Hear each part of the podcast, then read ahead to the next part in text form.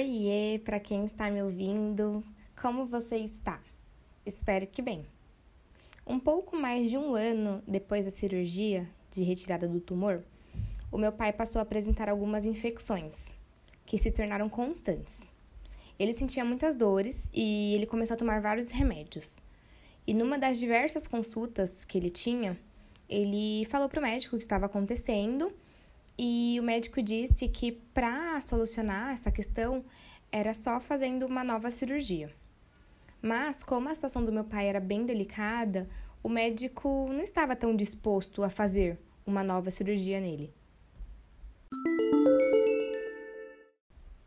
Depois dele insistir ao médico por uma operação, o médico concordou. E foi então que no dia 22 de julho de 2019, o meu pai internou. Ficou alguns dias se preparando, né, para a cirurgia, e ela aconteceu no dia 9 de agosto. A minha mãe, minha prima e eu ficamos aguardando a cirurgia terminar para falarmos com os médicos. A gente estava super ansiosa para esse momento. E quando acabou, os médicos vieram falar conosco e eles estavam com uma cara meio de suspense e a gente ficou: e aí, o que aconteceu? Como foi? E na hora, o doutor Fernando, que foi um médico que ficou muito marcado na minha vida por ter cuidado muito bem do meu pai, ele falou assim: Olha, a cirurgia foi um sucesso. Quando ele terminou de falar, eu fiquei tão feliz que eu corri e abracei ele. É, eu passei o dia dos pais com meu pai na UTI.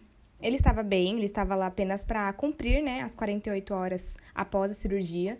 E meu pai falou assim que não queria presente dos pais, não precisava, que ele já tinha bastante coisa.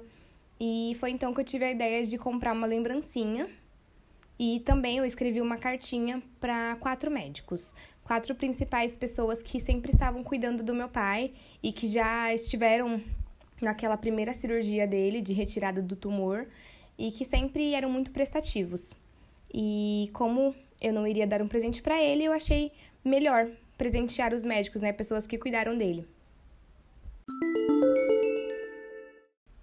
Na Bíblia, em 1 Pedro 5, verso 7, diz assim: Lancem sobre ele toda a sua ansiedade, porque ele tem cuidado de vocês. É isso.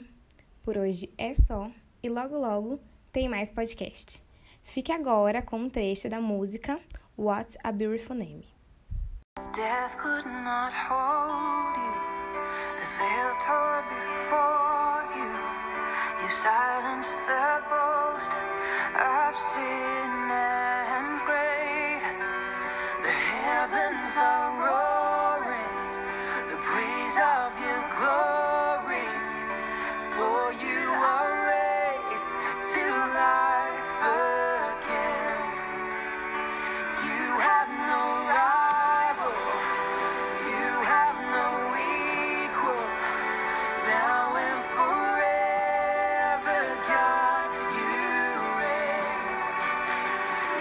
is the